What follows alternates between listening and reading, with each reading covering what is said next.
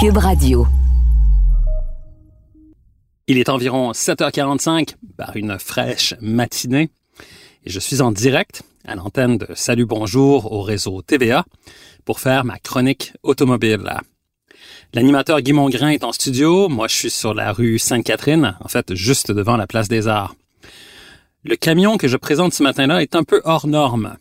Et pour illustrer ses capacités à circuler sur un terrain accidenté, je démarre le moteur. Et je me mets à gravir les marches en pierre menant à la terrasse supérieure de la place des Arts, pendant que le caméraman, équipé pour l'occasion d'une Steadicam, monte les marches à pied en filmant le mastodonte avec lequel je roule.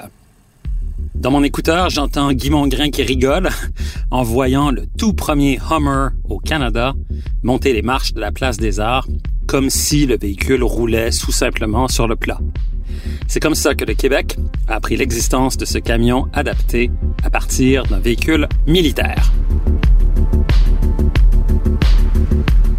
Ici Gabriel Gélina du Guide de l'Auto. Montez à bord avec moi pour cette série de podcasts au cours de laquelle il sera question de performance, de technologie, d'histoire et surtout de notre rapport avec l'automobile.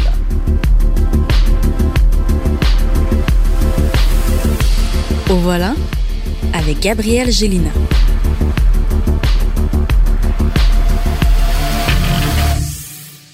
C'était au début des années 90 et le Hummer venait tout juste d'arriver sur le marché. En fait, ce Hummer était une version civile du Humvee de l'armée américaine que le public avait découvert lors de la guerre entre l'Irak et la coalition menée par les États-Unis pour libérer le Koweït, qui avait été envahi par Saddam Hussein.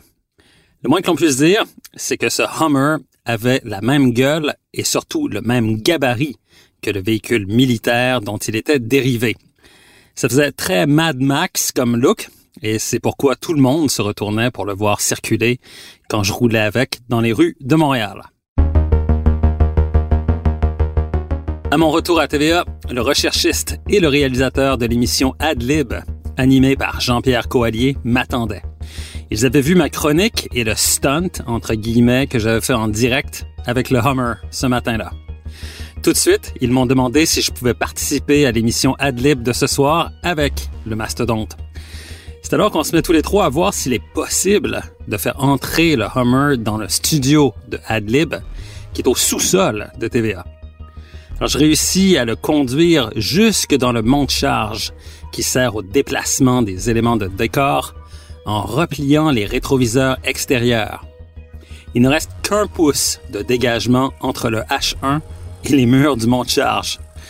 Par la suite, j'ai réussi à le conduire dans le corridor et à le faire le dernier virage menant à la porte du studio.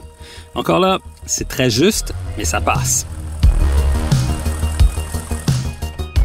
C'est réglé. L'ouverture de l'émission Adlib se fera en direct avec mon entrée en studio au volant du Hummer avec Jean-Pierre Coallier comme passager. Peu avant l'heure de l'émission, Jean-Pierre attache deux flamants roses en plastique sur la partie avant du Hummer, les flamants roses étant des éléments fétiches du décor de son émission. Ce soir-là, le public qui n'avait pas vu le Hummer à Salut Bonjour le matin même découvrait à son tour ce véhicule que j'ai présenté à Jean-Pierre Coallier en tant que son invité. Ces deux anecdotes servent d'entrée en matière pour vous parler de cette marque hors norme, qui est la marque Hummer, de ses véhicules et surtout de sa renaissance avec l'arrivée imminente du Hummer EV à motorisation électrique dévoilé tout récemment, qui s'inscrit comme un concurrent direct du Tesla Cybertruck et du Rivian R1T, deux autres camionnettes à motorisation électrique qui sont à venir. En fait, les origines de la marque Hummer remontent à la création de véhicules militaires pour les besoins de l'armée américaine par la compagnie AM General. Appelé Humvee, ce véhicule spécialement adapté était capable de circuler sur tous les types de surfaces. Il pouvait rouler dans deux pieds d'eau, gravir des pentes de 60 degrés et grâce à sa garde au sol de deux pieds, il pouvait traverser des obstacles qu'aucun autre véhicule n'était en mesure de franchir. En 1993, AM General décidait de lancer une version dérivée du véhicule militaire pour le grand public, et c'est à ce moment-là que le nom Hummer est né. L'acteur américain Arnold Schwarzenegger, rendu célèbre pour son rôle du Terminator, est devenu un grand fan du Hummer, au point d'en acheter un et de le faire convertir, pour en ce qui a trait à sa motorisation, pour qu'il consomme de l'hydrogène lorsqu'il est devenu gouverneur de la Californie. Animé par un moteur V8 diesel de 6,2 litres produit par General Motors et jumelé à une boîte automatique à trois rapports, la conduite du premier Hummer n'était pas de tout repos.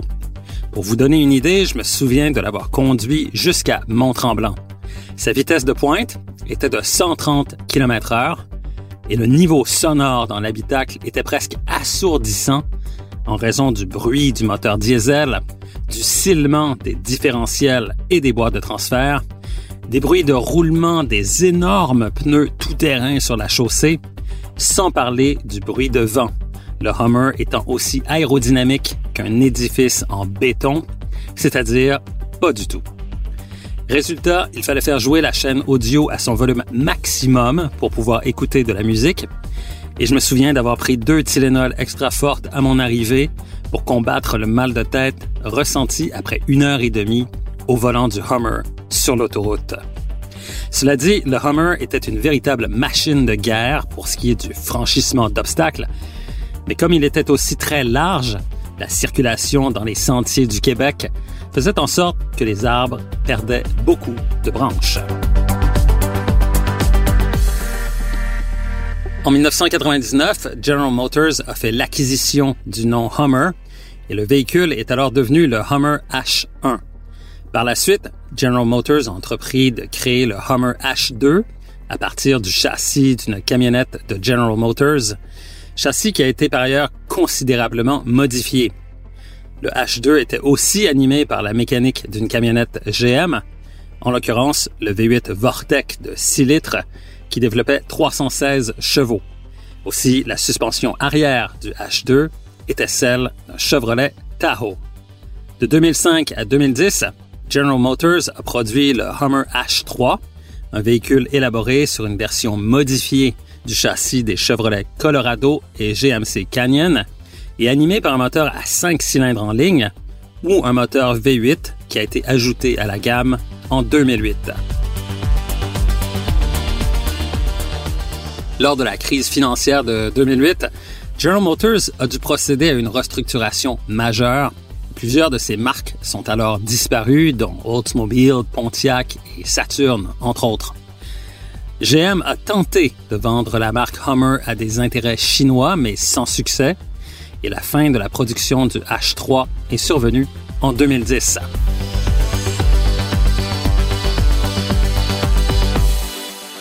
Dix ans plus tard, soit en 2020, la marque Hummer s'apprête à renaître avec le Hummer EV à motorisation électrique, dont la production en série est prévue pour la fin de 2021. Le Hummer EV est animé par trois moteurs électriques développant une puissance totale de 1000 chevaux et un couple titanesque de 11 500 livres-pieds. De plus, cette camionnette électrique sera dotée d'un mode appelé Crab Walk, lui permettant de circuler en diagonale à basse vitesse, les roues arrière pouvant se braquer dans le même sens que les roues avant. C'est pourquoi on appelle ce mode Crab Walk. En fait, le véhicule peut presque se déplacer latéralement comme un crabe. Le prix de départ du Hummer EV est de 79 995 dollars américains et la toute première version, appelée Edition 1, coûtera 112 595 dollars américains. Le Hummer EV ne sera disponible au Canada qu'à compter de 2022. Le Cybertruck de Tesla et la camionnette R1T de Rivian auront donc très bientôt un rival direct provenant d'une marque au potentiel bien établi. Ayant eu l'occasion de conduire le premier Hummer, le H2 et le H3. J'ai très hâte de prendre un jour le volant du Hummer EV à motorisation électrique et de vous en reparler à cette occasion.